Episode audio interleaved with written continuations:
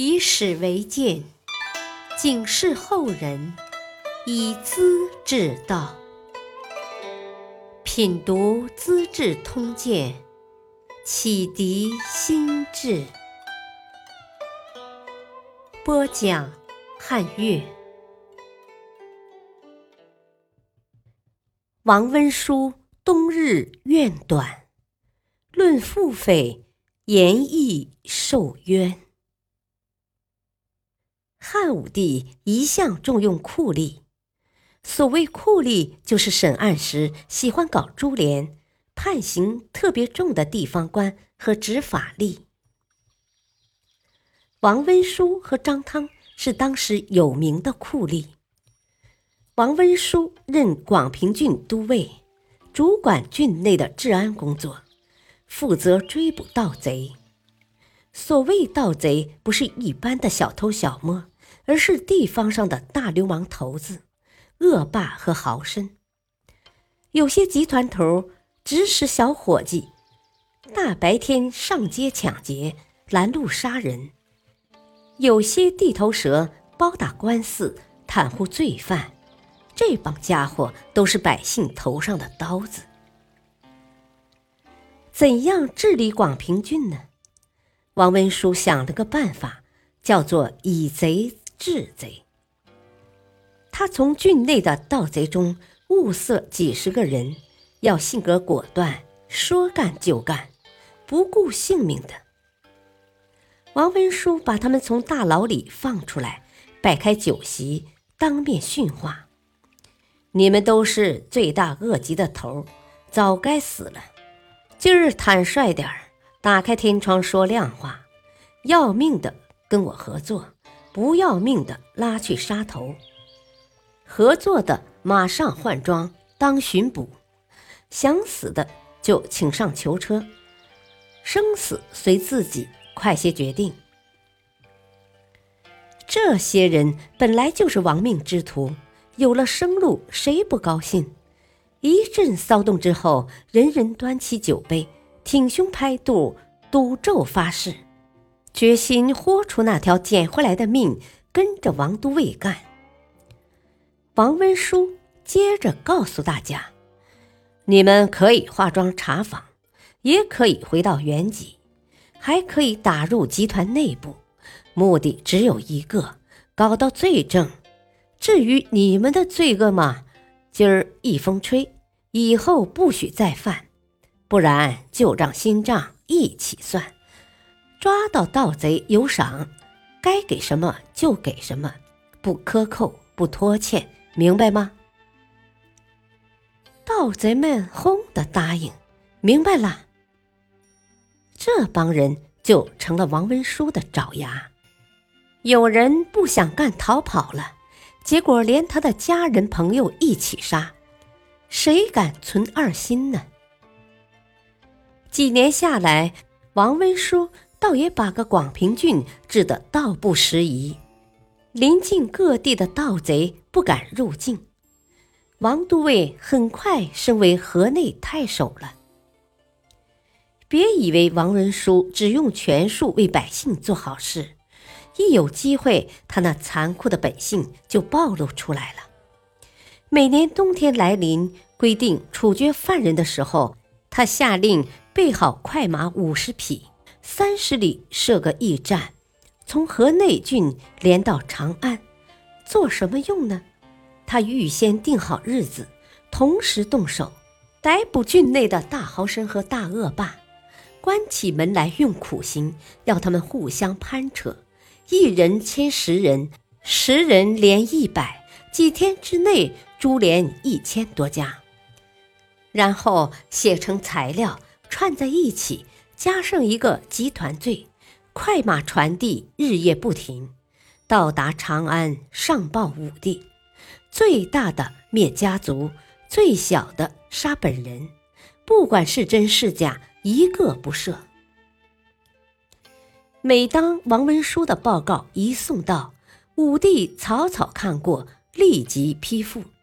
几天一个来回，君臣俩一搭一档，配合默契。如此一来，河内郡血流成河，人人胆战心惊。没到年底，村庄里鸡犬无声，夜无行人，煞是凄凉。按当时规定，冬季才能处决囚犯，立春以后天气变暖，万物生长，是不许杀人的。恰好在立春那天，还有几个犯人没抓住，王文书大失所望，跳起脚来骂。真见鬼！日子这么快，专门跟我作对吧？冬季要是延长一个月，我的好事就办得完，该是多么开心啊！哎，武帝听到他的话，大加赞赏，马上提升为中二千担的官。不久又调任中尉，主管京城的治安和监狱。王中尉太得意了，头脑发昏，在任期间竟然贪污受贿，终于被人揭发。他自知情况不妙，就抢先自杀了。与此同时，他的两个兄弟和两个内弟也因别的罪行被诛死。当时有个叫徐自为的，对王文书的事很有感慨。不幸啊，古人只有诛三族的，王文书一家搞得五族同时死，怎么回事呢？张汤也是有名的酷吏，他创造的腹匪罪特别受到后世暴君的欣赏。事情的起因是简单的，武帝新制一种货币，用白色的鹿皮做票面。上面标写数值，一张值四十万钱。制造成了，和大司农严毅商量，可不可以投放市场。严毅是个老实人，就说：“我看到王侯们送来的玉璧，光滑闪着，是无价之宝，每块也只标价几千钱，一张鹿皮贵了几十倍，恐怕社会上接受不了。”影响流通。